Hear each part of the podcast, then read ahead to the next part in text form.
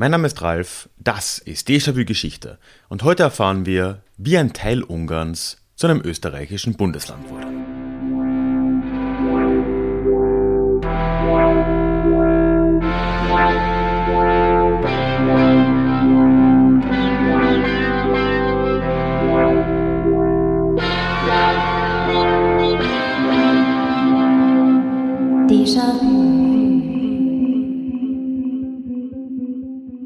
Hallo und herzlich willkommen zurück zu dieser neuen Folge des Déjà-vu Geschichte Podcast. Mein Name ist Ralf und hier in diesem Podcast geht es alle zwei Wochen in die Vergangenheit und zwar immer mit Blick auf das Hier und Jetzt und wo nötig mit einer Portion Augenzwinkern. Heute teile ich eine Folge von einem anderen Podcast, in dem ich aktiv bin. Ich habe schon ein paar Mal zumindest im Newsletter erwähnt. Ich wurde netterweise Ende letzten Jahres von den äh, netten Herren von Novi Glas, das ist ein äh, Magazin, ein burgenland-kroatisches Magazin in Österreich, angefragt, ob ich mit ihnen eine Podcast-Serie machen will zu burgenland-kroatischer Geschichte, aber auch ja, weiterer österreichischer Geschichte im weitesten Sinn. Und heute möchte ich da eine Folge, die erste Folge von dort teilen, die im November erschienen ist. Es geht um die Geschichte des Burgenlands. Und das Burgenland ist für all jene, die sich in äh, Österreich vielleicht nicht so auskennen, das östlichste und eines der kleineren, glaube ich nicht das kleinste, vielleicht das kleinste Bundesland Österreichs. Hätte ich mal überprüfen können. Ein relativ kleines Bundesland an der ungarischen Grenze. Und es wird im Verlauf der Folge auch klar werden, warum. Die Folge ist von mir leicht geschnitten, was daran liegt, dass am Schluss unserer Folgen oder unserer Episoden immer auch ein Teil auf Kroatisch äh, drinnen ist was äh, für alle von euch, die ein bisschen serbokratisch verstehen, ganz lustig sein dürfte. Ich stolpere da durch äh, schmerzhafte 10 Minuten und das äh, kannst du dir aber alles dann äh, bei Noviglas direkt anhören. Es gibt inzwischen schon einige Folgen äh, dort zu verschiedensten Themen, äh, jüdische Geschichte im Burgenland, eben dann die Folge von heute, dann etwas über Kärnten, quasi mein Heimatbundesland und so einiges mehr ist da noch geplant. Link dorthin findest du in den Shownotes. Und natürlich findest du in den Shownotes auch alle anderen üblichen Links, zum Beispiel zum E-Mail-Newsletter, wo ich mich sehr freuen würde. Aber dazu erzähle ich am Schluss nochmal mehr und wünsche dir jetzt erstmal viel Spaß mit dieser Folge.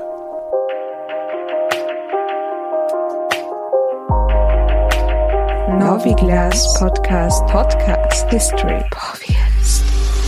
Noviglas, Noviglas, Noviglas,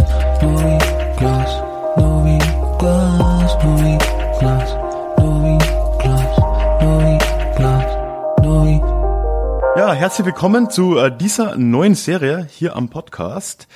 Mein Name ist Ralf und mit mir hier ist heute der Michael. Servus Michael.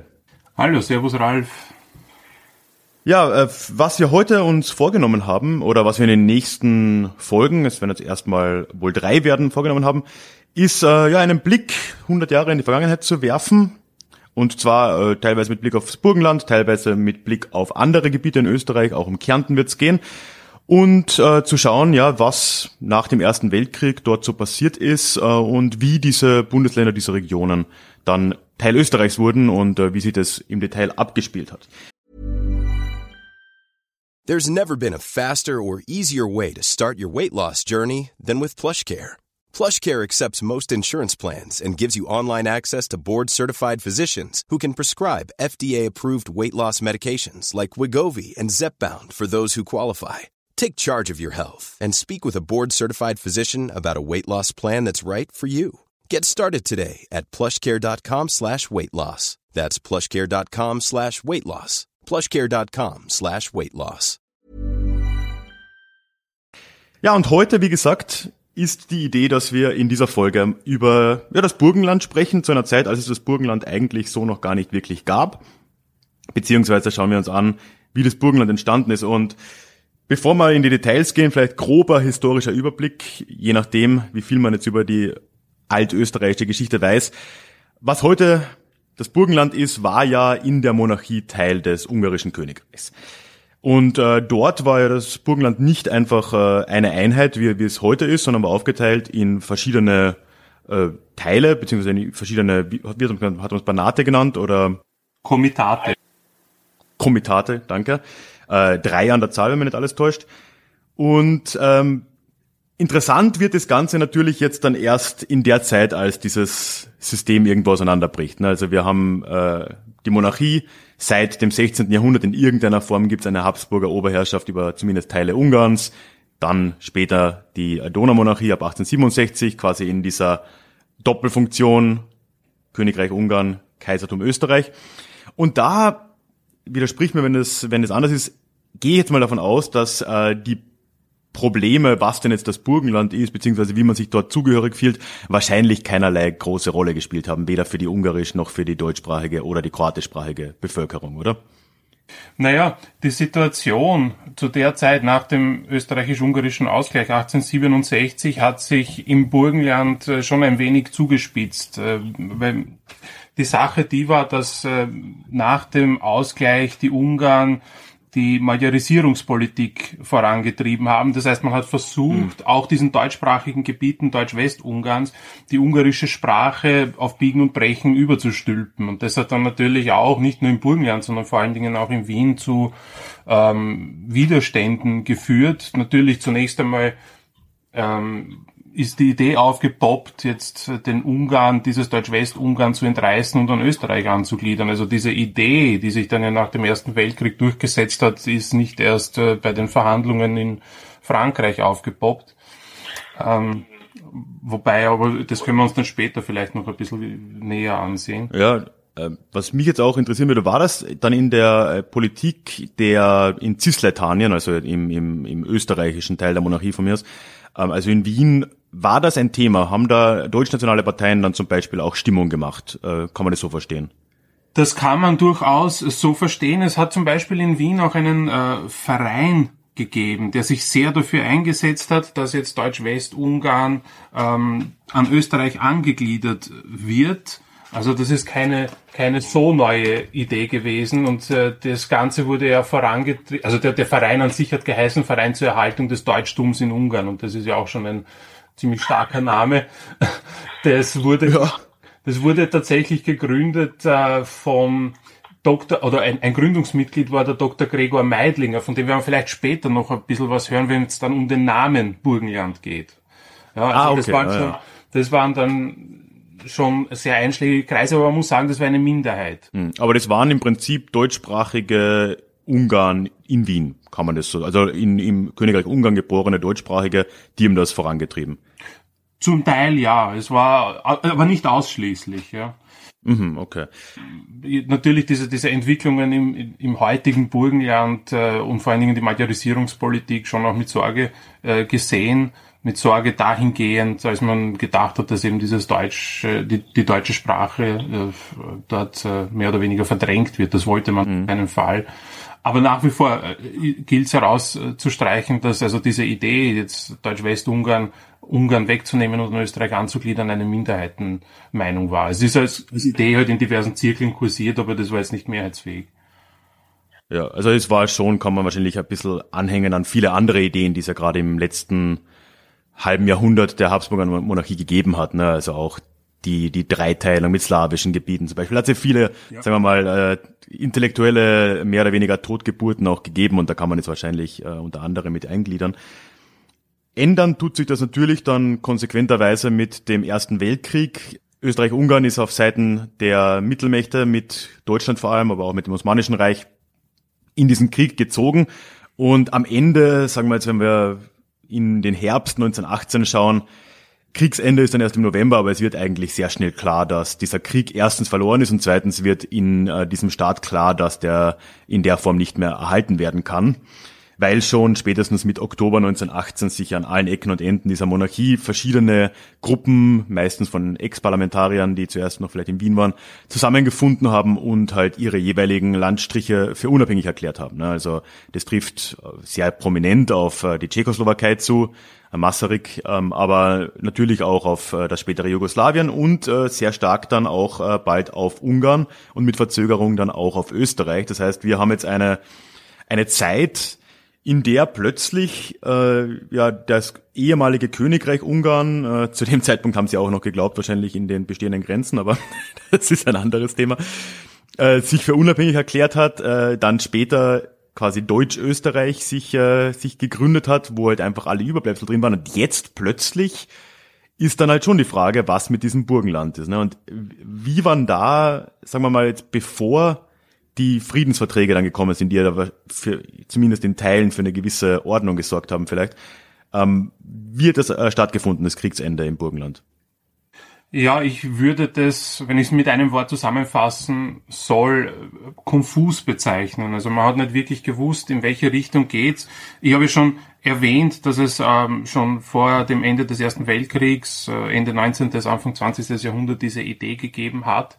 Äh, das ist dann, also das Burgenland anzugliedern äh, an Österreich.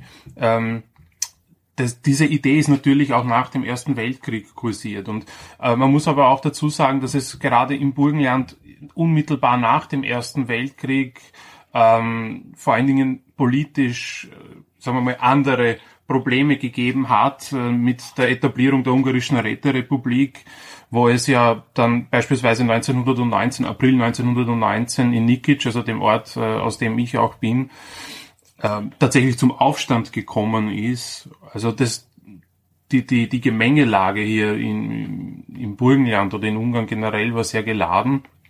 Was aber auch natürlich ist. Ich meine, ein, ein, eine Monarchie zerfällt in verschiedene Teilstaaten, die jetzt im Entstehen sind. Äh, da ist die Situation natürlich recht unübersichtlich.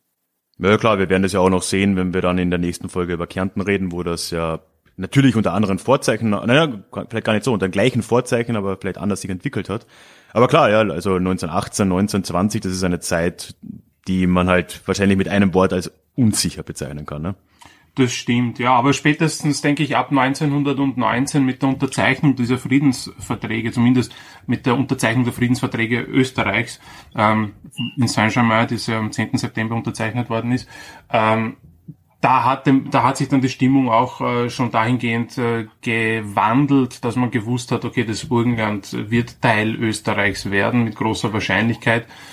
Und äh, da hat es dann, das hat dann noch einmal Spannungen hineingebracht, weil die Ungarn natürlich bedacht waren, möglichst alle für sich proklamierten Gebiete bei Ungarn zu behalten. Das war natürlich nicht realistisch. Ungarn hat etwa zwei Drittel seines äh, von Ungarn beanspruchten Territoriums verloren was man in Ungarn ja immer noch auf sehr vielen Autos äh, erkennen kann, wo Leute äh, Sticker draufkleben in, in den alten Landesgrenzen und so weiter. Ne? Wobei man auch sagen muss, das Burgenland ist, wenn, wenn man jetzt aus der Sicht des nationalistischen Ungarn, äh, des, des Archetypischen denkt, wahrscheinlich das geringste Problem.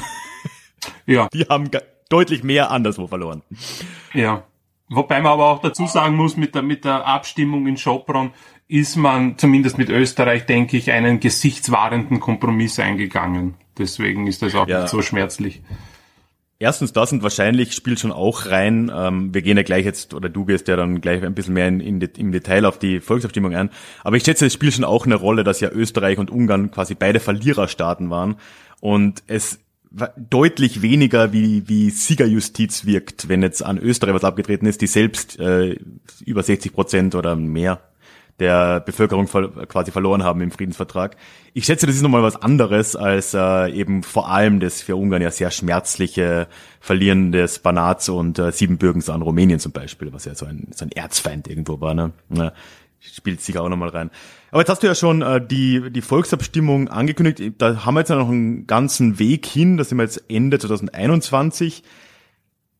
Erzähl doch mal, was, was war denn jetzt dann der Prozess im, im Burgenland, sagen wir, zwischen Friedensvertrag von Saint-Germain mit Österreich, dann äh, kommt ja im Mai drauf der Friedensvertrag von Trianon mit, mit Ungarn und dann Ende des Jahres 21 erst diese, äh, diese Volksabstimmung in, in Schopron. Da, da ist ja einiges geschehen. Nimm uns doch mal mit, so, was war denn da der Prozess? Ja, ähm, Bevor wir jetzt also diese Volksabstimmung äh, in Schopron ansprechen, vielleicht noch einmal kurz zurück. Äh, du hast es eh schon eingangs erwähnt, das Burgenland an sich ist ja keine historisch gewachsene Region, wie, es beispielsweise andere Bundesländer in Österreich sind, sondern das ist ein zusammengewürfelter Haufen aus drei verschiedenen Komitaten oder aus Teilen von drei verschiedenen Komitaten. Und äh, war aber historisch sozusagen die verbindende Klammer in der Region war die Sprache. Also man hat schon Deutsch gesprochen, mehrheitlich Deutsch im Burgenland. Zunächst einmal hat sich ja die Frage gestellt, wie benennen wir jetzt dieses Gebiet, das jetzt Teil Österreichs werden soll.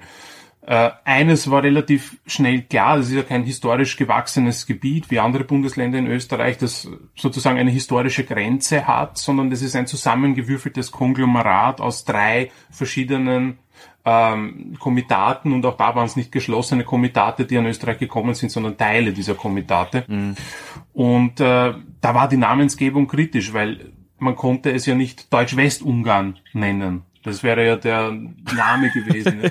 man wollte sich ja als Bundesland eine eigene Identität schaffen und eben wegkommen von Ungarn. Da, da war Deutsch-Westungarn natürlich sehr äh, unpassend. Ich bin persönlich Anhänger von Deutsch-Ostösterreich, aber ich glaube, da bin ich auch in der Minderheit. Da bist du auch eher in der Minderheit. ja, es hat jedenfalls mehrere Vorschläge gegeben, die da kursiert sind. Äh, einer war Herzenland beispielsweise, aber Herzen war so ein abschätziger Begriff, den konnte man dann auch nicht nehmen. Und äh, jedenfalls ist dann ein Apotheker aus Neusiedl mit der Idee vorangegangen, äh, das Ganze als vier Burgenland zu bezeichnen. Sozusagen als Kontrast zu sieben mhm. Bürgen. Vier Burgenland. Ah, okay. Das, das, setzt sich zusammen eben aus äh, den vier Städten äh, Wieselburg, Eisenburg, Ödenburg und Pressburg, also die Komitate oder zumindest die, die Namen, der, die deutschen Namen dieser Komitatsvororte, die auf Burg enden, wollte man zusammenfassen. Hm. Äh, da war relativ schnell klar, gut, Pressburg wird keine Gebiete abtreten, deswegen war es dann nur mehr das Dreiburgenland und dann bei, der, bei einer Sitzung in Frankreich, so geht jedenfalls die Erzählung, hätte der bereits von mir erwähnte Frauenkirchener Gregor Meidlinger äh, dann rausgerufen, man solle es doch einfach Burgenland nennen und so ist mehr oder weniger das Burgenland zu seinem Namen gekommen. Ist ja gar nicht so ein schlechter Kompromiss eigentlich. Finde ich jetzt. Nein, aber es ist auch irreführend, weil die Mehrheit glaubt natürlich, dass es im Burgenland so viele Burgen gibt und deswegen nennt man das das Burgenland, aber tatsächlich, ja. Ja, das stimmt, ja. ist eher, eher mangelhaft. Auch das Schloss Esterhazy ist keine Burg. Also es wird, es wird knapp, ja. Ja, also verglichen mit anderen, mit anderen Bundesländern haben wir eher eine Burgennot. Mom deserves the best, and there's no better place to shop for Mother's Day than Whole Foods Market. They're your destination for unbeatable savings, from premium gifts to show-stopping flowers and irresistible desserts. Start by saving 33% with Prime on all body care and candles. Then get a 15-stem bunch of tulips for just $9.99 each with Prime. Round out Mom's menu with festive rosé, irresistible berry chantilly cake, and more special treats. Come celebrate Mother's Day at Whole Foods Market. Na, jedenfalls ähm, ist äh, dann vor allen Dingen nachdem Österreich den Friedensvertrag von Saint-Germain am 10. September 1919 unterzeichnet hat und auch Ungarn ein Jahr später äh, in seinem Friedensvertrag von Trianon unterzeichnet hat, dass das Burgenland Teil äh, Österreichs werden wird, ist dann aber äh, bei den ersten Versuchen der Landnahme ja, im August 1921 schnell klar geworden, so einfach wird das nicht funktionieren. Hm, also Versuchen der Landnahme durch österreichische Gendarmen war das damals, ne? Genau, und die sind, die sind dann auf Widerstand gestoßen, weil Ungarn natürlich äh, kein Fußbreit seines, seines äh, beanspruchten Territoriums hergeben wollte.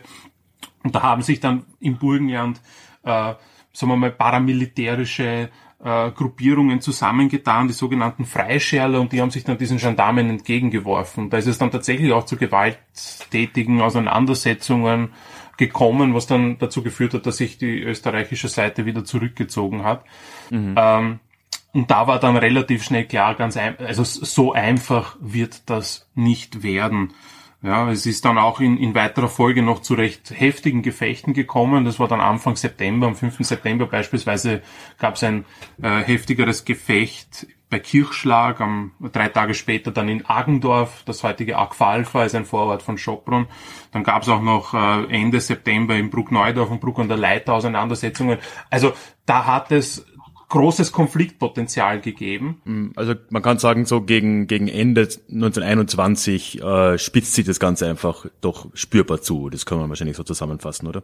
Genau. Also es macht mhm. natürlich auch notwendig, dass man sich irgendwie an einen Tisch zusammensetzt und überlegt, okay, wie können wir die Situation jetzt äh, lösen? Also diese Frage stellt sich vor allen Dingen für die österreichische Seite und für die, für die ungarische Seite.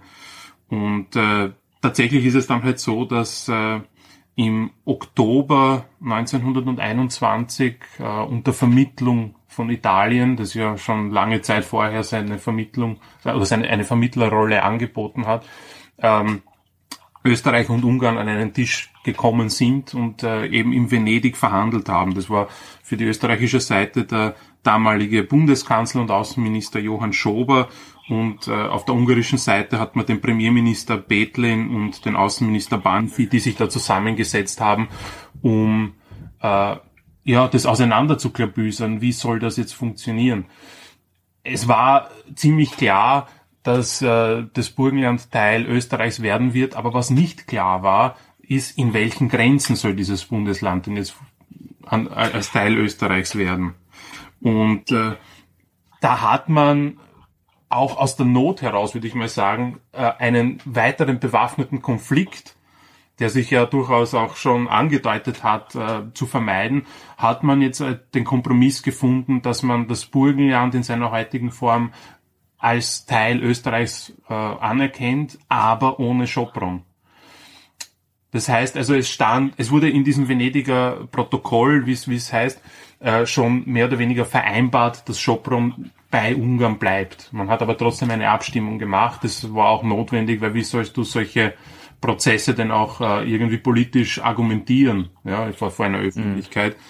Mhm. Und äh, deswegen ist dann auch ähm, im Dezember 1921 äh, die Volksabstimmung in Schopron oder Ödenburg abgehalten worden, die wiederum mit sehr vielen Mythen äh, überlagert ist. Ja? Und sie halten sich zum Teil hartnäckig bis heute.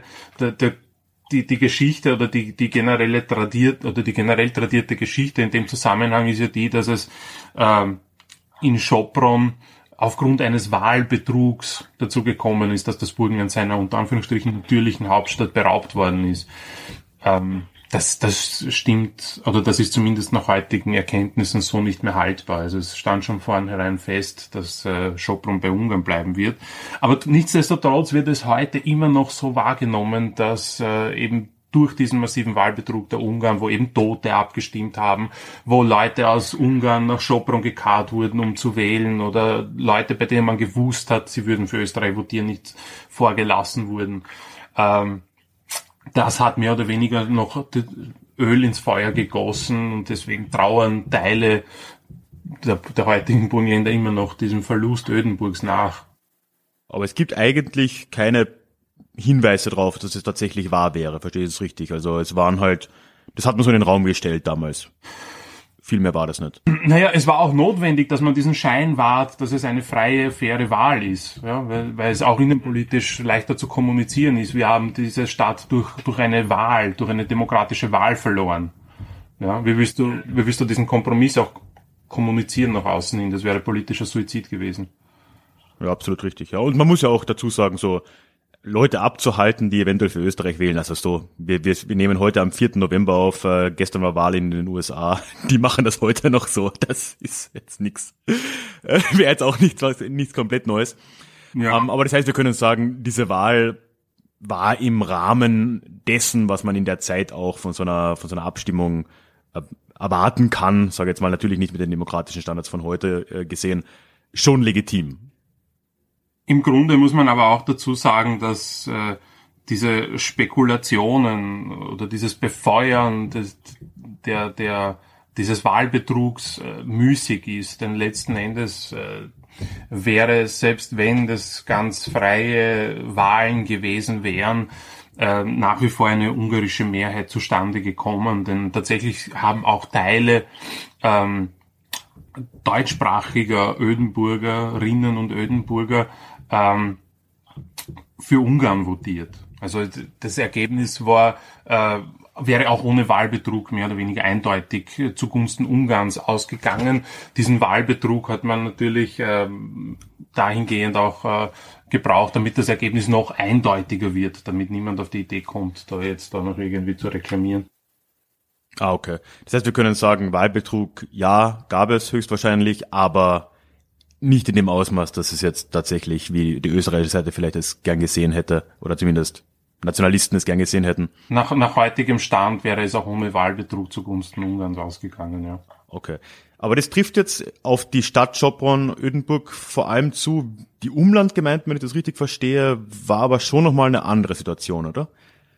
Tatsächlich hat es ähm, rund um diese Volksabstimmung in Schopron zwei Abstimmungen gegeben. Nämlich die eine in Schopron selbst, die ja stattgefunden hat am 14. Dezember und zwei Tage später ist in den umliegenden Gemeinden abgestimmt worden, wobei auch das mehr oder weniger eine Operettenabstimmung war, weil auch klar war, Schopron äh, an Ungarn anschließen ohne die Schopron umgebenden Ortschaften das wird's nicht spielen. In Schopron hat man natürlich argumentiert mit der Wasserversorgung für die Stadt. Tatsächlich äh, dürften da aber auch noch andere Überlegungen eine Rolle gespielt haben. Beispielsweise Brennberg, wo äh, an, an der Grenze, an der, an der österreichisch-ungarischen Grenze bei Rechnitz, ähm, das war ein wirtschaftlich wichtiger Standort, den man nicht äh, verlieren wollte. Also Brennberg waren ja, da hat man schon geschaut, dass das bei Ungarn bleibt. Ähm, mhm. In den umliegenden Ortschaften war aber die Stimmung tatsächlich mehrheitlich für Österreich. Ich greife jetzt da mal einen Ort aus äh, Harka, also damals Harkau äh, oder heutiges Harka, unmittelbar neben Deutschkreuz hinter der, also hinter der Grenze.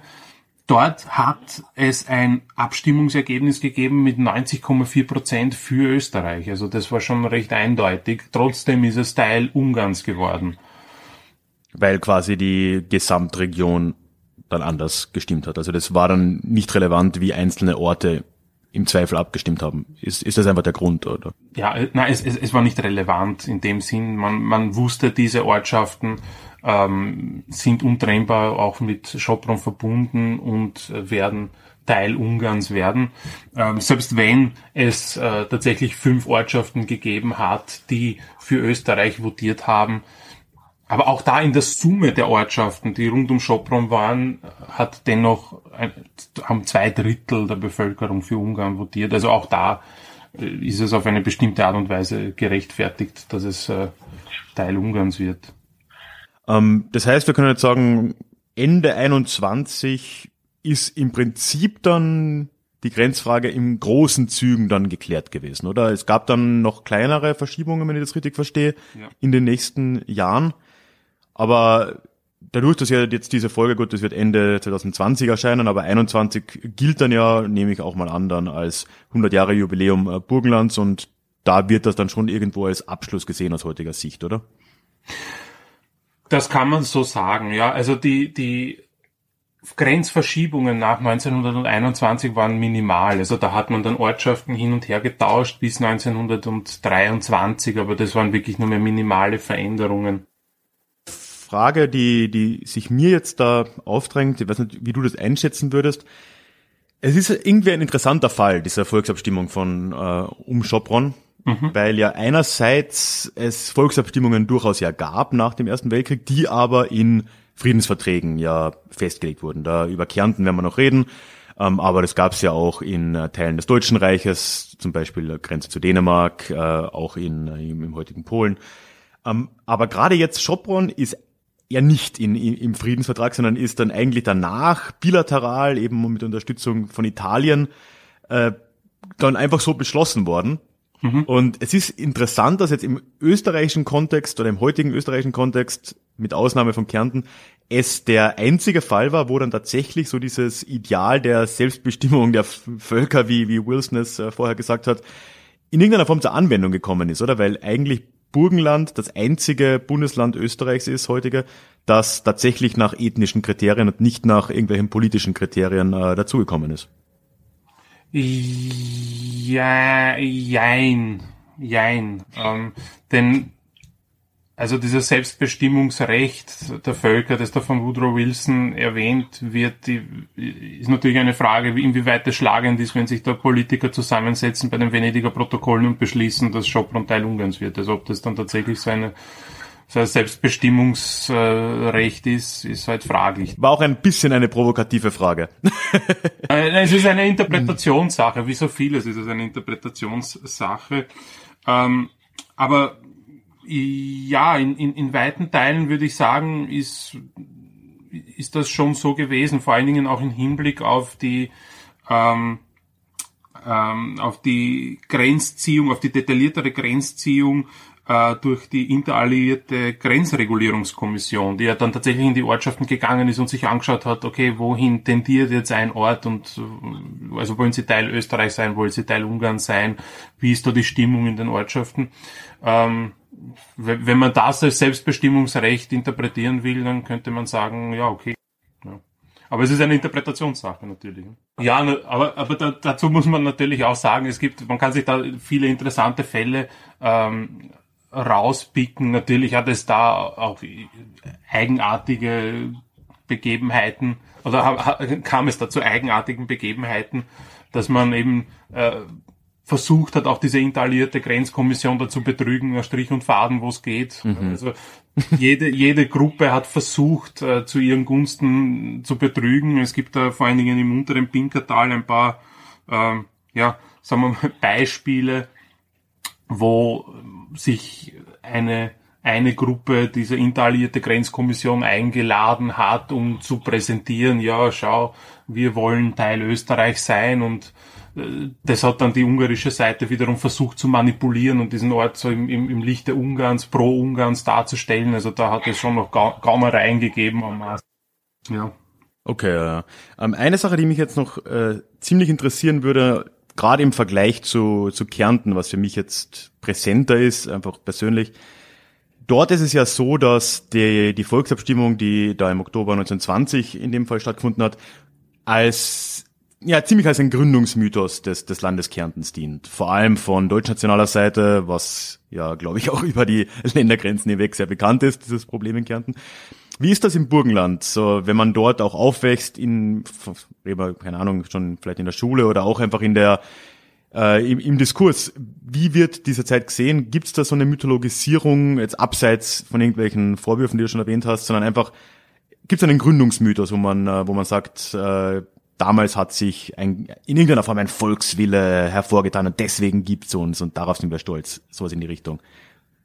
Wie soll ich sagen, es, es gibt in, in den einzelnen Ortschaften schon die, die, die Geschichten, die sich auch nach wie vor halten, dass man jetzt da großartig äh, für Österreich votiert hätte oder dass man gegen, gegen Österreich war und dann trotzdem für Österreich gestimmt hat. Das, das gibt's nach wie vor und es gibt auch so diese große Erzählung, nachdem man gewisse Gruppen einfach auf einen Haufen geschmissen hat und gesagt hat, die waren jetzt geschlossen für Ungarn, die waren jetzt geschlossen für Österreich, was ja auch nicht stimmt. Ja. Also wenn man jetzt sagt, alle Burgenland-Kroaten oder man schmeißt die Burgenland-Kroaten in ein Boot und sagt, die waren alle für Ungarn, das ist so nicht so nicht so nicht tragbar. Ja. Also da gibt es auch äh, so, so sagen wir mal den einen generalisierten Plural, der da immer wieder bedient wird in der Hinsicht.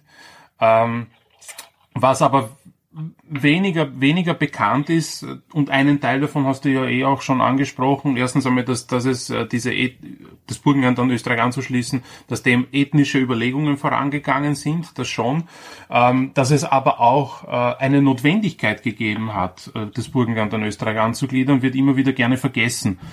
Denn ähm, wir, wir dürfen eines nicht vergessen, in äh, in, in der unmittelbaren Zeit nach dem Ersten Weltkrieg hat es in Wien beispielsweise eine Hungersnot gegeben. Also die Versorgung mit Lebensmitteln mhm.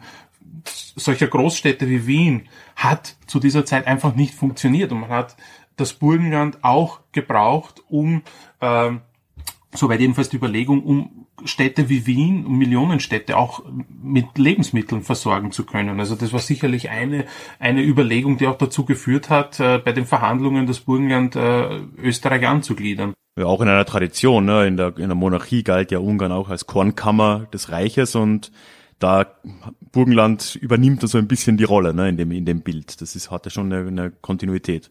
Eben, ja. Also das, das war schon ein ganz äh, gewichtiger Faktor. Und äh, was, was auch immer wieder vergessen wird, ist, äh, dass es auch eine politische Intention gegeben hat, äh, die das Burgenland an Österreich hat fallen lassen. Man wollte natürlich auch diese ungarische Räterepublik schwächen. Das war auch ein, ein politisches Ziel. Und wenn man es wenn man's genau betrachtet, und das ist jetzt aber auch wieder sehr provokativ, aber wenn wir den Faden weiterverfolgen und uns die Grenzziehungspolitik damaliger Kolonialmächte, wie zum Beispiel Großbritannien und Frankreich ansehen, dann entspricht das ja auch dem Schema jener Zeit, dass das, äh, wie soll ich sagen, äh, man nimmt dem einen was weg und gibt es dem anderen und, und, und schafft dadurch auch eine Art Zwiespalt. Im Nahen Osten sieht man das ja auch heute noch, dass dort Grenzen gezogen worden sind auf eine Art und Weise, dass diese Staaten heute noch so miteinander im Clinch sind, dass sie nicht auf die Idee kommen, sich e eventuell gegen äh, die ehemaligen Kolonialmächte zu stellen, also gegen Frankreich, gegen England und so weiter. Ein ähnliches Prinzip, und das ist eine sehr provokative These, aber ein ähnliches Prinzip dürfte auch im Burgenland gegolten haben, also dass man sozusagen Österreich und Ungarn gegeneinander ausspielt also und Zwietracht sieht, dass die beiden nicht auf die Idee kommen, sich wieder auf ein Backel zu hauen und äh, gegen Frankreich oder gegen England zu marschieren. Ähm, ähm, was auf jeden Fall steht, ist halt die Tatsache, dass natürlich, ob das jetzt geplant war oder nicht, dass äh, diese Grenzunsicherheiten jetzt vielleicht nicht zwischen Österreich und Ungarn in der Form, aber im äh, mitteleuropäischen, osteuropäischen Raum ja etwas ist, was sich seitdem durchgezogen hat. Das ist erst seit relativ kurzem kein großes Problem mehr, aber zumindest äh, in der Zwischenkriegszeit, aber durchaus auch noch dann danach, in, sogar in kommunistischer Zeit, ist es ja so, dass viele der Grenzen von damals äh, hinterfragt worden sind, offen hinterfragt worden sind äh, Rumänien und Ungarn über Siebenbürgen sind eigentlich immer in irgendeiner Form auf Konflikt ausgewiesen. Noch in den 90er Jahren gab es da äh, relativ große äh, Probleme auch durch, durch nationalistische Politiker in Siebenbürgen. Äh, wir dürfen auch nicht vergessen, dass äh, der, die Oder-Neiße-Linie als Ostgrenze Deutschlands ja erst in den 90ern endgültig anerkannt wurde. Also das ist sehr vieles und ich denke, da, da muss man dann auch natürlich dieses äh, die, das Burgenland und die Grenze zwischen Österreich und Ungarn ähm, in einem ähnlichen Kontext sehen. Klar. Ja, absolut. Ja. Ja, ich glaube, äh, dann haben wir ja einen relativ äh, breiten Bogen jetzt mal gespannt, so diese intensiven Jahre uns angeschaut, sagen wir zwischen 1918 und äh, 1921. Und ja, also mir hat's Spaß gemacht. Äh, danke, Michael, dass wir das gemeinsam machen konnten. Ich bedanke mich. Hat Spaß gemacht, ja. Und ja, an alle äh, Zuhörer, Zuhörerinnen, äh, die nächste Folge äh, wird dann wohl auch bald erscheinen, da bin ich mir gar nicht so sicher. Und da drehen wir das Ganze um äh, und äh, sprechen dann über, über meine Heimatregion Kärnten und was sich damals so abgespielt hat. Ja, und äh, hört wieder rein und bis dahin, macht es gut, bleibt gesund. Ciao.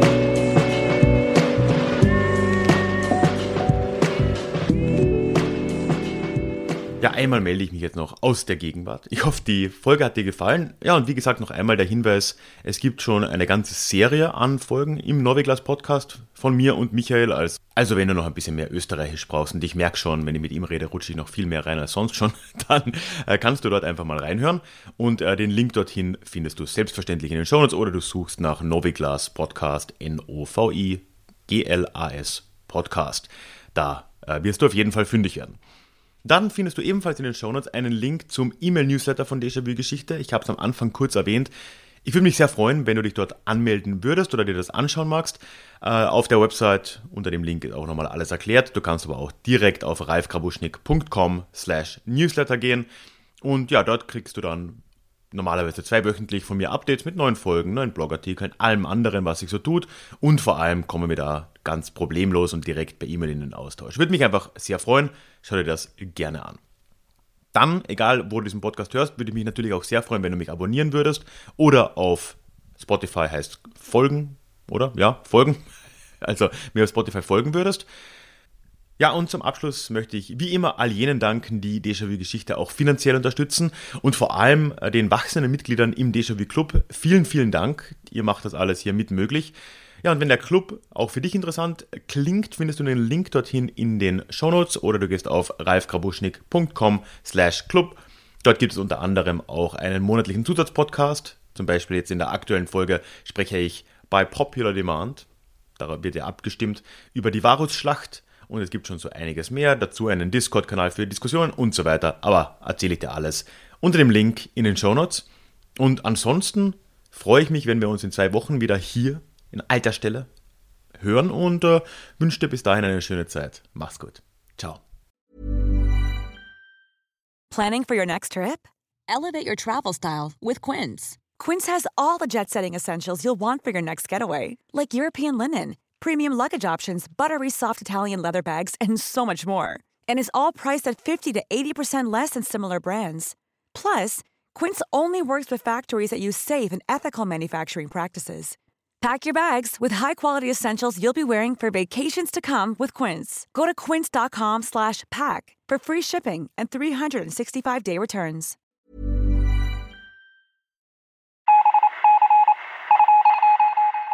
Möchtest du dich noch mehr mit Geschichte beschäftigen? Dann werde doch Teil der Community und hol dir deine persönliche Dosis Geschichte regelmäßig ins Postfach. Mit dem Déjà-vu Geschichte Newsletter. Dort erwarten dich abwechslungsreiche Geschichte-Häppchen, zweimal im Monat direkt in dein E-Mail-Postfach, Austausch mit mir, ich kann dich erreichen, du kannst mir direkt antworten und ich melde mich auch garantiert wieder zurück. Und als Dankeschön das exklusive Hörbuch Psoffene Geschichte, wie Alkohol die Geschichte prägte. Direkt zum Download nach deiner Anmeldung. Alle weiteren Infos zum Newsletter findest du verlinkt in den Show Notes oder auf ralfgrabuschnik.com slash newsletter. Ich würde mich sehr freuen, dich dort begrüßen zu können.